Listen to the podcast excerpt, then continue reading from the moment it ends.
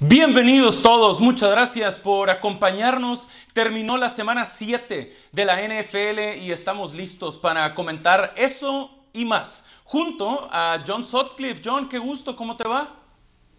Contento ya Everson Griffin lo mandaron a Detroit y Antonio Brown la va a prender con los Bucaneros de Tampa Bay, Serge. De acuerdo contigo con lo de Brown, ya lo platicaremos. Mientras tanto, Lalo Varela, ¿cómo te va? Muy bien y bienvenidos al barco. La semana pasada fui el único en NFL Live que les dijo, los vaqueros ya no van a hacer nada este año, nadie de ustedes me creyó. Bienvenidos al barco de la realidad. Venga, veremos qué sucede. Todavía está ahí para cualquiera el este No de la Nacional. Sí, todavía, todavía. Pero sí, Lalo viene hablando de eso hace rato. Pepe Mondragón, ¿cómo te va? Muy bien, gracias. Pero hay que decirle a Lalo que matemáticamente esos vaqueros siguen vivos y ese era nuestro argumento, Sergio. Apóyame. Correcto, correcto. Por eso le recordé eso nada más. Ahí está. Rumbo a la mitad de la temporada. Dallas es un desastre, pero está para cualquiera, sin duda. Una de las peores divisiones en la historia de la liga. Mientras que iniciamos esta edición de NFL Live recordando el contacto de John Bostic sobre Andy Dalton. Y es que hasta Ron Rivera se ha disculpado, dice que esa no es la forma en la que él pretende que juegue Washington, que juegue su equipo. Lo que sabemos es que no sancionarán a Bostic y ahora los Cowboys están con su tercer quarterback rumbo al partido contra Filadelfia. Dan Orlovsky, que fue quarterback en la NFL y hoy es analista de ESPN en Estados Unidos, ha dicho que él no ve que los compañeros de Andy Dalton lo apoyen, como que los Cowboys no creen en él. Escuchen esto y lo comentamos. Adelante. Andy Dalton gets that hit, and then everybody just does nothing. Like they should be attacking John Bostic. I would be coming off the sidelines as the backup quarterback if I watched my starting quarterback get hit like that. Don't tell me it's about backup offensive linemen. Don't tell me that. Zeke Elliott, CeeDee Lamb, Michael Gallup, Amari Cooper, you're all starters on that offense. You guys should be in John Bostic's face, showing him that that is not going to happen on that day. You can beat us because we're not good enough all you want. But the fact that you did nothing is so embarrassing. It shows me don't talk to me about scheme fit in Dallas or that the coaches aren't putting players in positions to be successful. RC, you know this, and Rex, you know this. Football is one of those sports that at the end of the day, you got to check yourself in the mirror and you got to answer the question Did you do enough that day in your heart? Interesante y polémico sin duda el punto de vista. John, ¿tú cómo ves a estos Cowboys en torno a Andy Dalton, a la falta de compañerismo, diagonal, liderazgo, etcétera? Que el vestidor ya le vale gorro. Eh, el, domi- el domingo que transmití el partido al medio tiempo, eh, McCarthy le dijo a Pam Oliver, estoy trabajando, recordándoles el empeño, las ganas, el equipo, pero ya traigo la cara azul, como diciendo no me hacen caso. Y acabando dijo, me decepciona y mandó el mensaje de nadie respondió. Es decir, para el trancazo que le dieron a Andy Dalton, tiene que haber respondido empujones, enojos, provocar, tienes que defender a tu líder. Y para mí, esa imagen de que no dependieron Andy Dalton me dice que el momento que Dak Prescott se lesionó a este equipo, tiró la toalla, les vale gorro, van a sacar la temporada como sea, tristísimo y vergonzoso. Ok, Lalo, ¿tú cómo interpretas esa jugada de Dalton? Igual, igual que Orlovsky, igual que John, pero esto no nada más empezó ahora. Desde hace unas semanas se veía, mira, con lo de Dalton se ve que hay falta de empatía, ¿sí? De que les vale gorro, y utilizo la misma palabra. Pero en semanas antes, insisto, hay una jugada en donde el esquinero está siguiendo al receptor, no, no recuerdo quién es, pero no lo sigue como debe de ser, todo el rumbo, todo el rumbo, se queda como dudando y si él no se decide a seguirlo, que esto, esto es básico, esto es de, de fútbol americano categoría infantil, si no lo sigue, los linebackers tampoco pueden hacer sus asignaciones y ponerse en posición. Ya cuando se decide, ya es tarde y sale la jugada. Desde antes, este equipo, insisto, la prueba ocular no miente. Les vale gorro Dalton y les vale gorro todo lo que está pasando en Dallas. Hay un desorden, es indisciplina total. Pepe, ¿ya se rindieron? ¿Renunciaron los Cowboys a la temporada? ¿Tú cómo lo ves?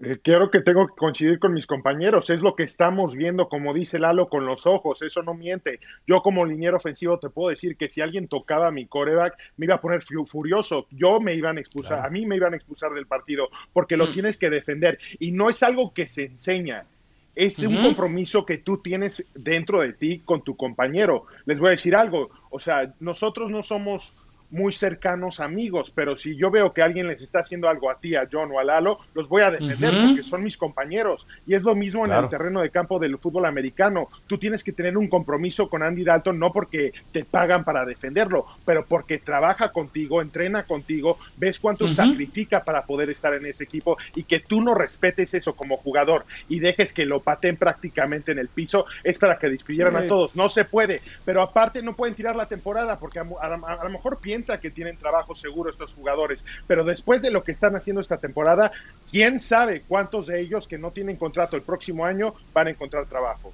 Y, algo, y algo bien importante, lo comenté ayer, Jerry Jones, que le encanta salir en la televisión, queda claro que le pidieron a la cadena el domingo, no nos enseñes en el palco. Él hoy en, su programa de radio ya se andaba enojando, que le preguntaban del liderazgo, luego sí, una disculpa. Lo que pasa es que, a ver, los que hacen mucha lana están acostumbrados a no perder. Entonces, Dallas no está teniendo un buen año de ingresos. McCarthy fue muy listo y blindó su contrato con su equipo de trabajo por cinco años.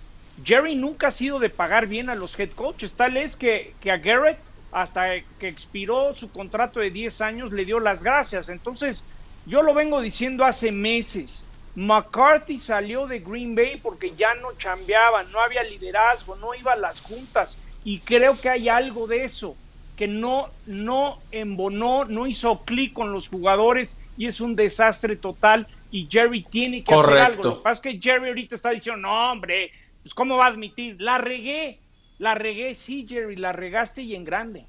Lalo, para cerrar el tema, es tu momento, Lalo. A ver, Pepe. Ah, solo quería decir que tiene toda la razón John.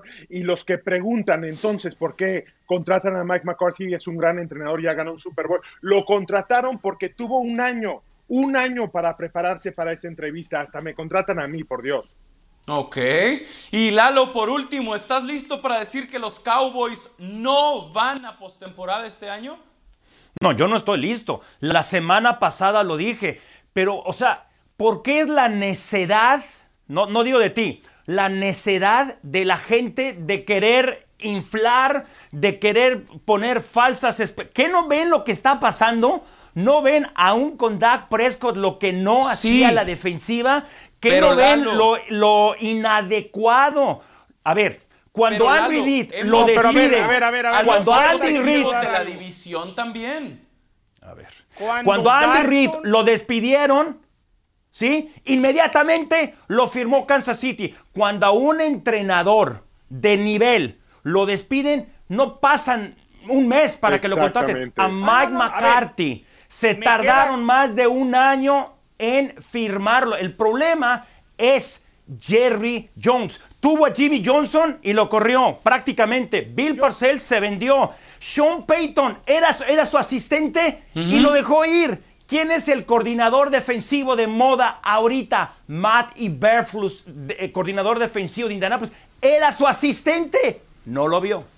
Yo lo único que quiero decir, y admito mi error, cuando yo vi a Andy Dalton entrar al quite contra los gigantes, yo dije, puede manejar bien el partido, no va a generar los puntos ni las yardas de Dak, pero creo que va a cuidar mejor el ovoide pero después ver el domingo que a sus compañeros les vale gorro el peligro. Claro, claro. Pues sí, ya no hay manera, pero yo sí pensé que Dalton iba a ser un, buen plan B que podría darse la posibilidad, pero después de ver el partido en Perex Field, todo se derrumbó. De acuerdo. Y Ben DiNucci es ahora lo que hay en la posición de quarterback, eh, pick de séptima ronda para los Cowboys en el pasado draft. Y Everson Griffin se ha ido ya de la organización, se ha ido después de generar tanta expectativa cuando llegaba al equipo a reforzar a estos frontales defensivos, a la defensiva que ahora por una sexta ronda condicionada estará en Detroit con los Lions. Se va de la organización, lo han dado a conocer Y para los Cowboys entonces se va también la mitad de 6 millones de dólares de salario. Aquí está precisamente eh, el acuerdo y cómo es que se va de la organización el veterano Everson Griffin. Pasa del este de la Nacional con los Cowboys al norte de la Nacional con los Lions. Y ahora entonces Griffin se enfrentará a los Vikings. Muy interesante el equipo donde estaba. Y esto es lo que sucede con Dallas. ¿Recuerdan ese 2015? La última vez que tres o más mariscales de campo iniciaron partidos para Dallas. Matt Castle, uno de ellos, con récord de un ganado y seis perdidos. Tony Romo, tres ganados y un perdido. Brandon Whedon, cero ganados, tres perdidos. Y Kellen Moore, que ahora es el coordinador ofensivo, cero ganados y dos perdidos. Momento entonces de cambiar completamente de dirección del desastre que son los Cowboys a lo dominantes que lucen los Steelers. No solo en el norte de la americana, sino en toda su conferencia. Porque este fin de semana tienen una dura prueba contra el equipo de Baltimore. Y así arrancan entonces los Steelers. Eh, ¿Te parece? Eh, que podemos platicar de esto de eh, Pittsburgh y los inicios, grandes inicios de los Steelers. Eh, Lalo, entonces Pittsburgh es hoy, dirías, máximo favorito en la conferencia americana o todavía es Kansas City? Es el candidato más completo, por supuesto, de eso no hay duda. Ben Roethlisberger parece, parece el quarterback de hace 4 o 5 años en su mejor nivel. James Conner está entre los mejores eh, corredores y el gran arsenal que tiene. Y eso no es todo. La defensiva, por lo menos tres capturas en cada partido, por lo menos un robo de balón en cada partido. Maniató al mejor juego terrestre Cleveland, dejándolo en 7 puntos. Paró frustró a Derrick Henry. Por supuesto que, es, que es, es, el candidato más completo. ahí te lo dejo. ¿Tiene por ahí alguna debilidad de este equipo? Parece, parece, ¿sí? Que en el segundo medio como que se confían y bajan un poco en su intensidad. Son seres humanos, ¿no? En el segundo medio. Y la otra que puede ser, tiende a forzar a veces balones Ben Roethlisberger. Tres intercepciones, pero no hay duda. Candidato completo. Ok, sí, fue el peor partido del Big Ben contra Tennessee. Pepe, ¿el candidato sobre Kansas City en la americana? No, sobre Kansas City, no, hay que ver lo que hizo Kansas City.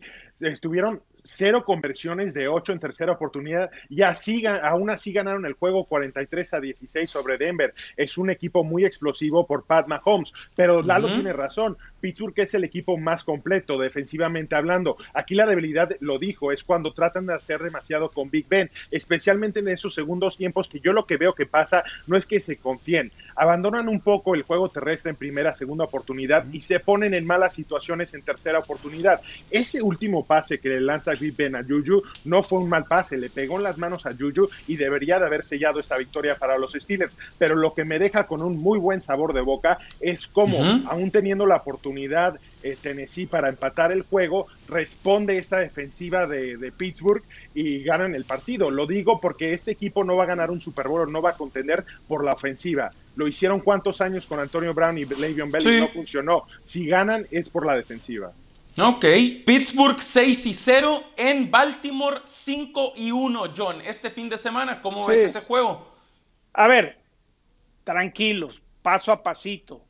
Sí, sí, Pittsburgh en estos momentos está jugando muy bien. Tal es que la línea que llegó a estar hace unos días en menos cinco y medio favorito Ravens para el partido del domingo bajó a menos tres. Yo me estoy enfocando, por ejemplo, en ciertos matchups que me llaman mucho la atención el domingo. Ahí les va uno. A ver en los últimos dos partidos ha mejorado mucho defensivamente en tercera oportunidad Pittsburgh. Tales que contra Filadelfia les convirtieron 10 de 14, pero Titanes y Cleveland estuvieron 6 de 25. Y el equipo de los Ravens, después de Nueva Orleans y Buffalo, es el que mejor convierte en tercera oportunidad. Entonces creo que es, a ver, tiene todo el mérito el aficionado del acerero en pensar de esta gran temporada invicta hace tres meses decías, bueno, Pittsburgh va a pelear, pero no para ganar la división. El domingo nos vamos a dar cuenta de qué está hecho Pittsburgh y de qué está hecho Lamar Jackson y todas las dudas que tenemos. Entonces, es un partido para, para aterrizar a ambos equipos. ¿Dónde está Baltimore y dónde está Pittsburgh después del domingo? Con la lesión de Devin Bush, Robert Spillane tomó su posición como linebacker y Spillane este fin de semana tres tacleadas contra el equipo de Tennessee. Ya veremos cuando sea más exigido más adelante en la temporada. Mientras que aquí están los grandes inicios en la historia.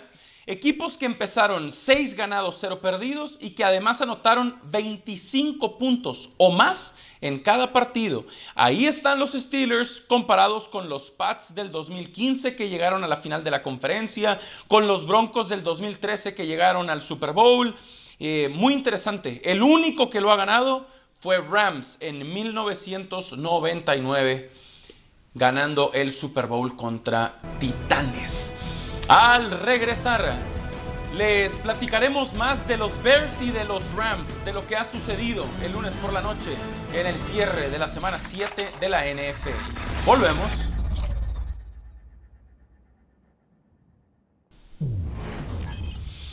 Gracias por continuar con nosotros y con los Bears y los Rams, midiéndose el lunes por la noche en SoFi Stadium. ¿Qué lugar? Sí, John, qué estadio, qué lástima que sin aficionados, pero bueno, es lo que nos ha tocado vivir. Con cuatro minutos en el reloj, allá venían los Rams. Goff encontrando a Reynolds, touchdown, y en el segundo cuarto pasaría esto, adelante 10 por 3 capturaban, John, así a Nick Foles. Sí, no, no, hay manera, es decir, la primera mitad Chicago se mantuvo en el partido por su defensa, la ofensiva es para llorar, aquí vemos nuevamente con qué facilidad le llegó Aaron Donald y compañía. Sí, ya en la pausa de los dos minutos, y entonces en el tercer cuarto se mantenía la ventaja de un touchdown. Precisamente eran favoritos en las apuestas por una anotación. Y en el primer y gol para los Rams, Lalo. Es, es, es, increíble lo que pueden hacer ellos. Pues es que tienen, eh, tienen variedad, tienen creatividad. Son el segundo equipo que tienen más movimiento antes de ser centrado el balón. O sea, tratan de hacer algo nuevo.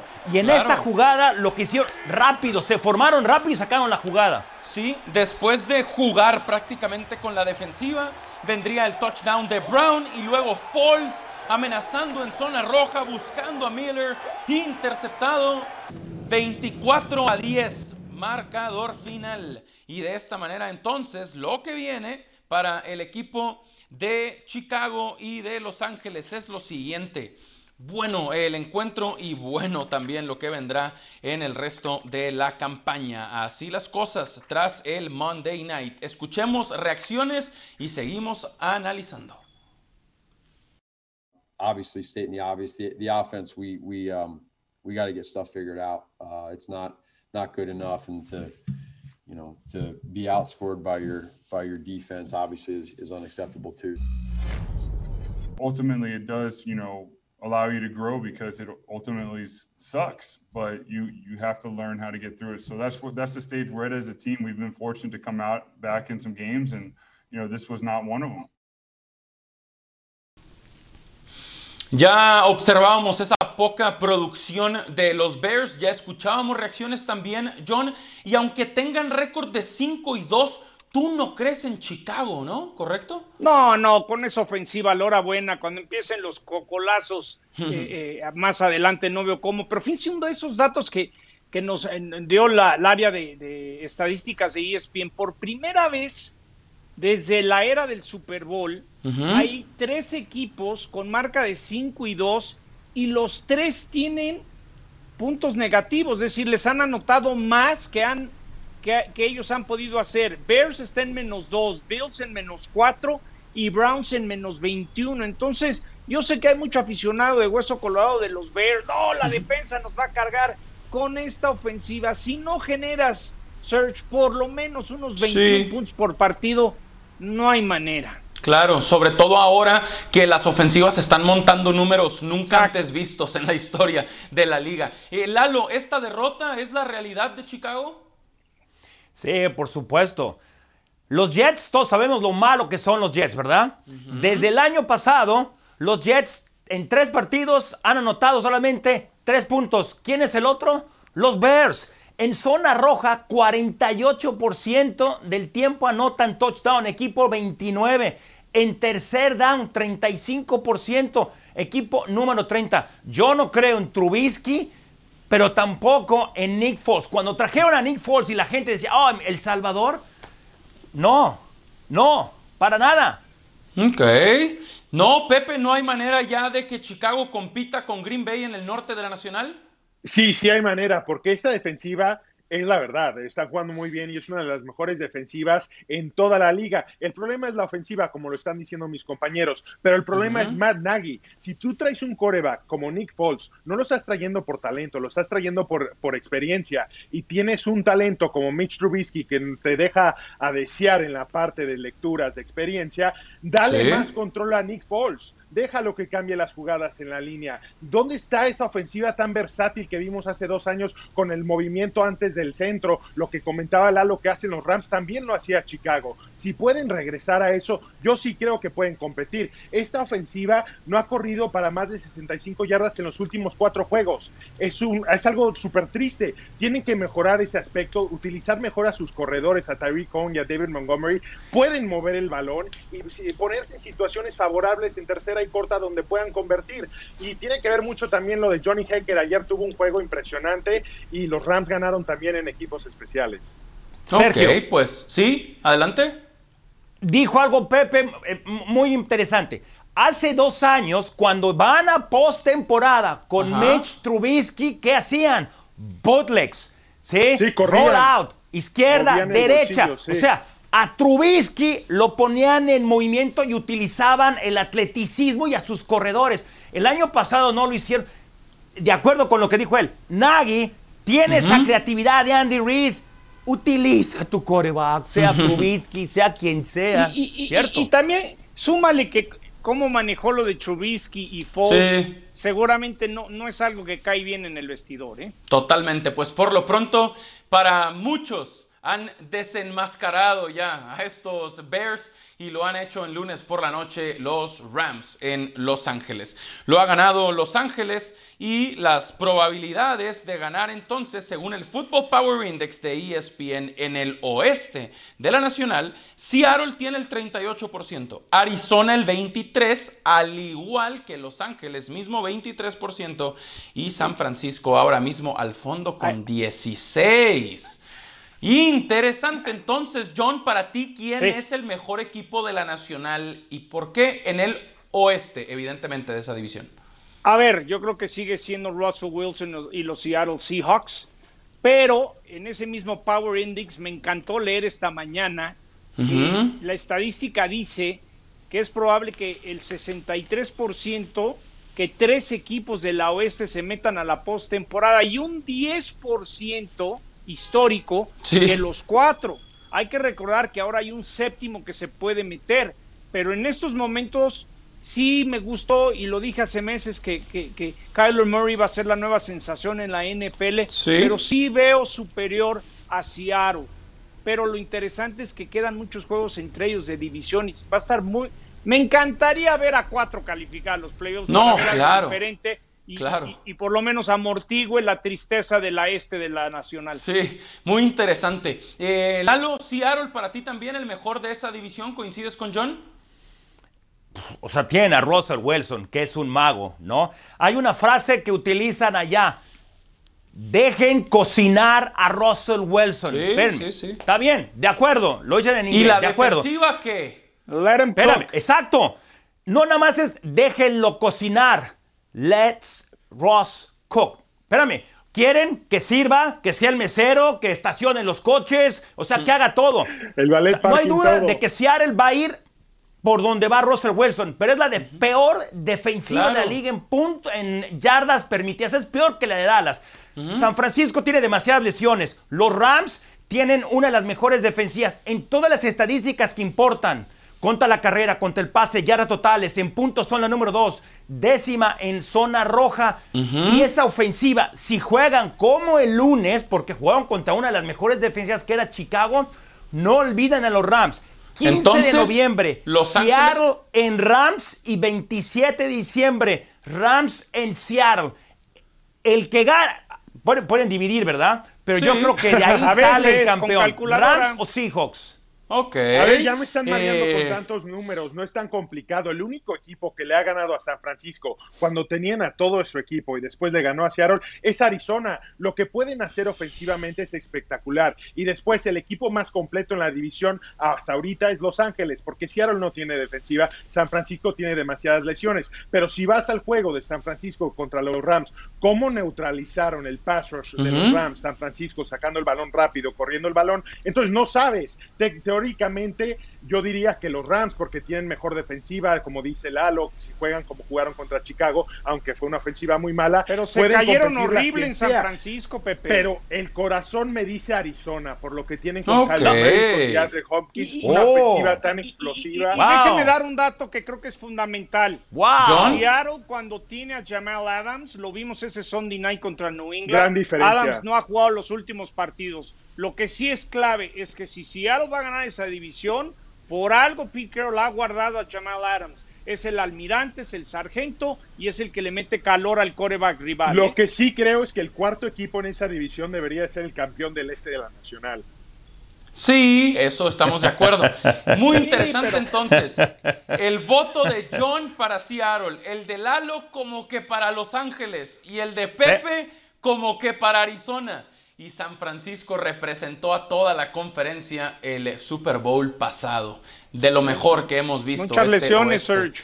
Sí, de acuerdo, de acuerdo. Eh, muy afectados, muy mermados, pero queda más de media temporada y es la mitad más importante además. Al volver, nosotros eh, platicaremos de nuestros Power Rankings, nuestros cinco mejores equipos de la liga y un top 10 espectacular. Volvemos. Muchas gracias por continuar con nosotros en NFL Live. Momento de dar a conocer a nuestros cinco mejores equipos de la NFL. Pepe, arrancando contigo. Tu Power Ranking, adelante del 5 al 1, por favor. Sigo siendo fiel con Tennessee, los voy a poner número 5. ¿Por qué? Porque sí perdieron, por, pero contra otro equipo que está en mi lista, más adelante les voy a decir quién, ya saben cuál. Y aparte, porque para mí sigue siendo el mismo equipo que le ganó a Baltimore el año pasado. Siguen corriendo el balón muy bien con Derek Henry. Ryan Tannehill he visto que se ha de- desarrollado un poco más como coreback con los receptores que tiene y por eso me gusta mucho Tennessee. Ok, ahí está entonces Pepe con sus cinco Número- equipos. ¿Quién más? Eh, el número 4 voy a poner a Seattle. Siguen teniendo Russell Wilson. Van a ser un contendiente toda la temporada. Número 3, Tampa Bay. Subieron muchísimo en mi Power Ranking. La semana pasada 5, ahora 3 por la defensiva. Lo volvieron a hacer contra los Raiders. Ese frente defensivo que tienen con Sue, con Barrett, es impresionante. Y le sumas cómo jugó Tom Brady. Es un equipo que va a la alza. Número 2 me quedo con Pittsburgh porque es un equipo muy completo, pero sigo pensando que no han jugado un partido completo esta temporada. Vemos altibajos y eso me preocupa. No quiero ver que se relajen o que cambien su plan de juego en la segunda mitad. Número uno, siguen siendo los Chiefs con Patrick Mahomes. La ofensiva es demasiado explosiva. Sí se les puede ganar, pero es muy difícil replicar esa fórmula y creo que va- van a ser los contendientes hasta el último momento. Venga, muy bien, Pepe. Ahora, John, tus cinco equipos, ¿quiénes son y por qué? A ver, siempre digo que es como un ed- edificio y el uno acaba en el penthouse. Número 5, Russell Wilson con la familia, Take It Easy. En su momento van a estar de protagonistas. Tomo número 5. Número 4, le tengo que dar todo el mérito a Big Ben. Dijo que se iba a poner las pilas. Hay el balance. Veremos el domingo realmente su realidad, pero en estos momentos lo pongo en número 4. Número 3, Aaron Rodgers y los Green Bay Packers. Mm. What? Respondieron, ¿Qué? fueron contundentes contra los. Tejanos de Houston. Número Córtale el micrófono. los Bucaneros de Tampa Bay. Y me encanta la contratación de Antonio Brown. El play action le va a venir a, a dar un arma más a un Mm. equipo ya muy bien armado con receptores. Y el número uno, el que sigue con el jacuzzi en el penthouse y siguen siendo los reyes de reyes, son los Kansas City Chiefs de Pat Mahomes. A Mm. nadie, a nadie le van a quitar el penthouse. Andy Reid está con su playera hawaiana disfrutando del clima del penthouse. Lalo, no te escuché nada convencido. Es tu momento, adelante. Green Bay, por favor. Tennessee son más que, son más que solamente Terry Henry. Ryan Tannehill puede pasar y lo hizo con grandes defensivas contra Baltimore y la semana pasada contra Pittsburgh. Tom Brady cada vez se está acercando más a Pittsburgh. Los últimos cinco partidos no hay un mejor coreback que Brady. 15 touchdowns, solamente una intercepción. 1500 yardas prácticamente, ofensiva y defensiva tienen. Seattle tiene al jugador más valioso de la liga, pero me asusta su defensiva. Pittsburgh, el equipo más balanceado, ofensiva y defensiva, son agresivos, son de esos que les gustan pelearse, tienen pasión, pero el mejor equipo es el Ferrari, tienen el mejor ataque, al mejor coreback y al Sí. mejor entrenador de la NFL con el mejor equipo. Ok, Ya va te voy a mandar brevemente. unos quesos para festejar a los Packers cuando lleguen al Super Bowl. No, no, no, sé realista, sé realista, No, no, no. sueñes. ¿Cómo le conseguiste ese decir piso a los que Packers, no John, es eh? líder, ¿no? Para nada. A ver, a los no, no, no. equipo que van a armar. Venga, No, muy no, bien. no. Acá va brevemente el mío. Yo tengo a Baltimore todavía ahí peleando por el quinto lugar este fin de semana contra Pittsburgh. Veremos si merecen estar ahí entre los cinco mejores de la liga o no. Luego tengo a Seattle en el número cuatro, aunque hayan perdido contra Arizona. Quiero verlos más adelante a la defensiva si pueden mejorar. Tampa Bay por el mensaje que ha mandado este fin de semana otra vez. Tom Brady en tercer sitio.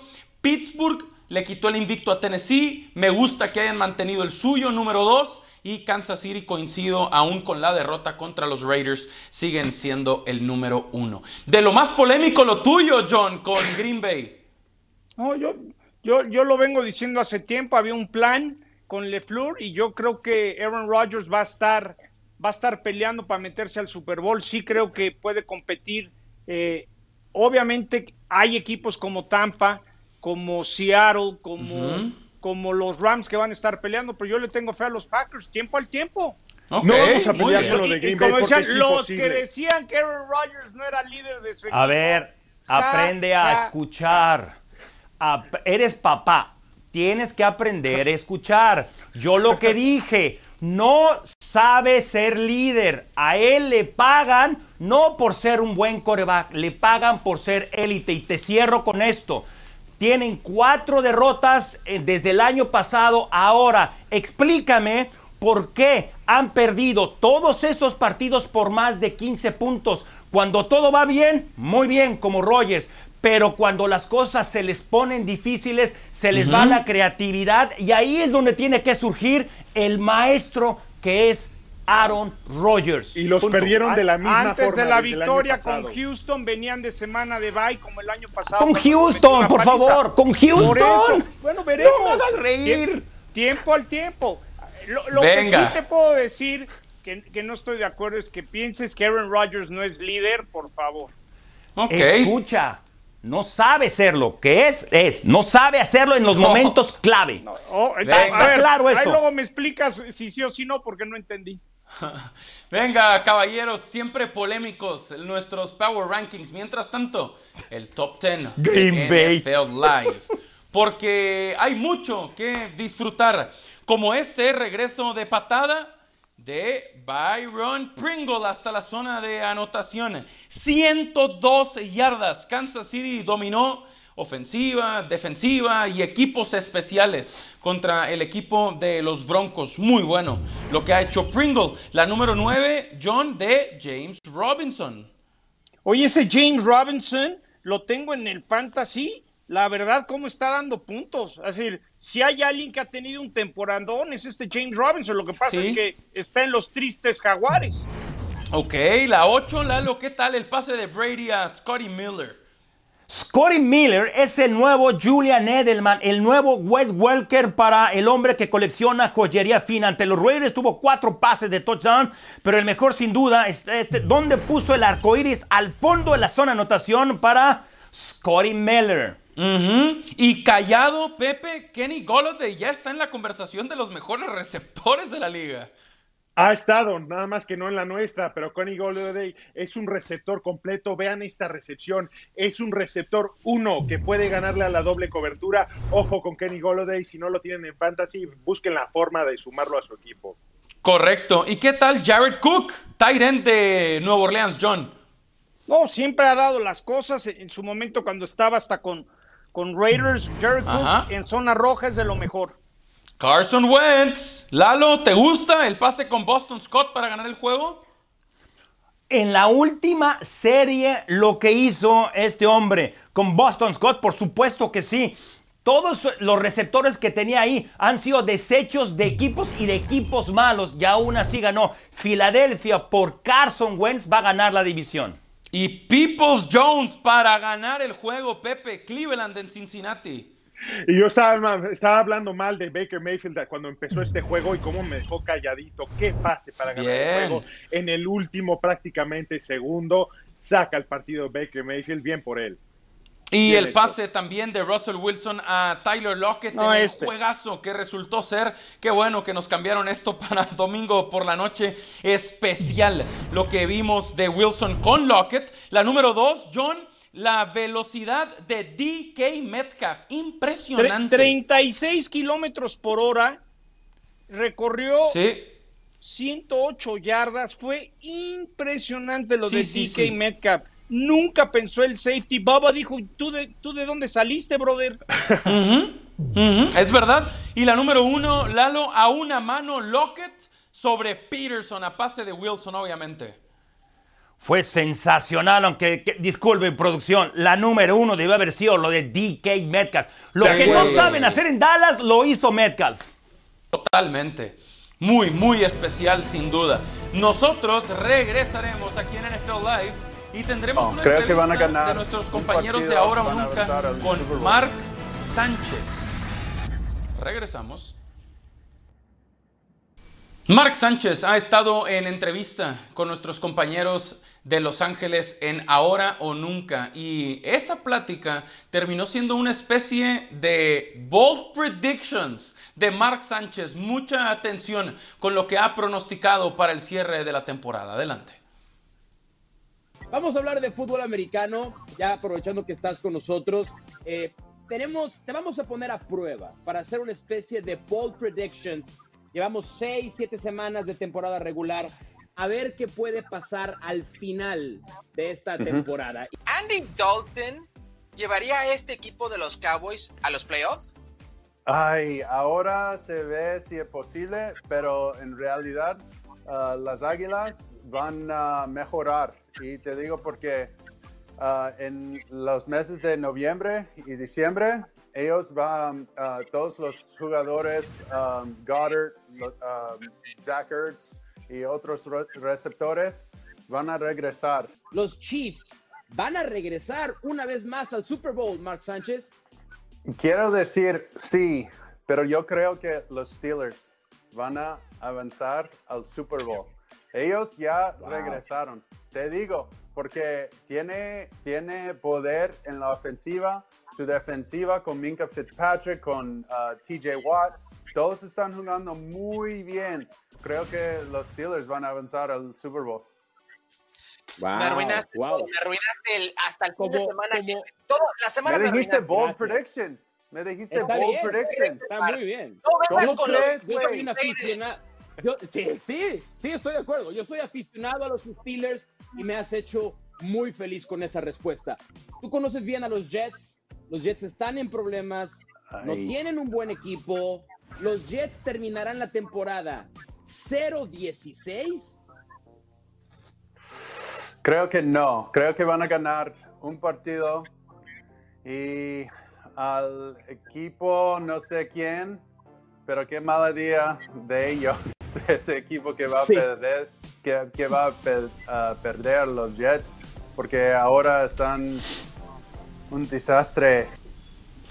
Mark Sánchez, entonces, en Ahora o Nunca, muy interesante su es- especie de predicciones, mientras repasamos lo que ha sucedido en el este de la Americana recientemente. El Buffalo derrotó 18 por 10 a los Jets de Nueva York a base de goles de campo. Batallaron de más los Bills, pero al menos han vuelto a ganar tras un par de derrotas. ¿Y qué tal lo de Nueva Inglaterra? Récord de dos ganados y cuatro perdidos tras caer ante San Francisco en Gillette Stadium 33 a 6.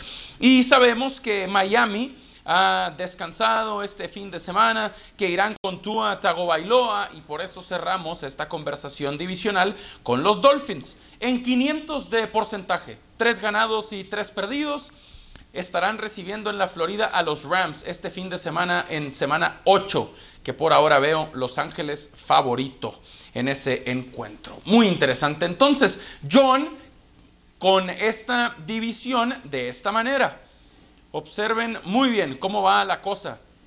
En la división, lo que ya platicábamos de los Bills que batallaron, pero récord de 5 y 2, Miami 3 y 3, Nueva Inglaterra 2 y 4, y los Jets todavía peor que los Cowboys, 0 ganados y 7 perdidos. John, entonces, ¿quién es el mejor equipo de esta división y por qué? A ver, en estos momentos es, es Búfalo, creo que Búfalo es superior. ¿Por qué? Porque Cam Newton me ha decepcionado con Nueva Inglaterra, pero caballo que alcanza gana, es decir, si van con Tua, quiero pensar que Coach Flores ha visto cosas muy interesantes. Recuerdo hace unos años cuando Andy Reid tenía a Alex Smith y en los entrenamientos empezó a ver cada cosa de Patrick Mahomes. No estoy comparando a Patrick Mahomes con Tua, pero algo habrán visto de Tua para rifársela después de traer esta racha ganadora. Entonces, sigo pensando que es Búfalo, pero se puso muy interesante ver los domingos a los Delfines de Miami, ¿eh? Lalo, te veo dubitativo. Sí, es lo mismo que dice John. O sea, parece que son los Bills, pero Brian Flores le aprendió mucho a Bill Belichick. Y este es el punto que yo creo que es el clave. Belichick cortaba al jugador un año antes de que empezara en declive. Conociendo la historia de Ryan Fitzpatrick, que estaba jugando bien, bien, bien, bien, bien, bien, en algún momento va a llegar a su realidad. Es muy ciclotímico este jugador. Y viendo lo que dijo John, viendo a Tua Tagovailoa, que por algo era el coreback que tenía las calificaciones más altas, inclusive que el propio Joe Burrow. Lo que pasa es que Joe Burrow tuvo un año espectacular, pero Tua fue una carrera más sólida. Tua es el presente futuro, el equipo va en ascenso y Tua tiene que entrar. Me la voy a jugar, los Dolphins. Los Dolphins. Pepe, ¿coincides? ¿Miami puede sorprender con Tagovailoa?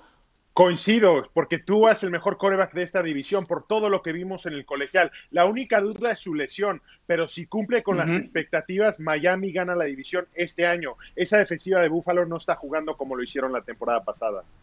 Venga, muy interesante. Por lo pronto, Buffalo y Nueva Inglaterra se medirán este fin de semana en duelo divisional, ahí en el este de la Americana. Nosotros volveremos aquí en NFL Live y seguiremos disfrutando y platicando con ustedes porque al volver, Antonio Brown ya es bucanero de Tampa Bay.